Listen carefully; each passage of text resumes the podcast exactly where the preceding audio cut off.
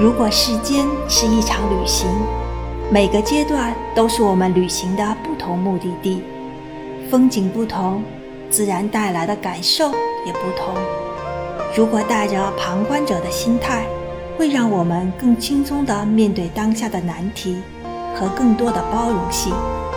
旅行的目的就是让我们增长见识，有更多的亲身经历与体会。让我们获得更多的成长与体悟。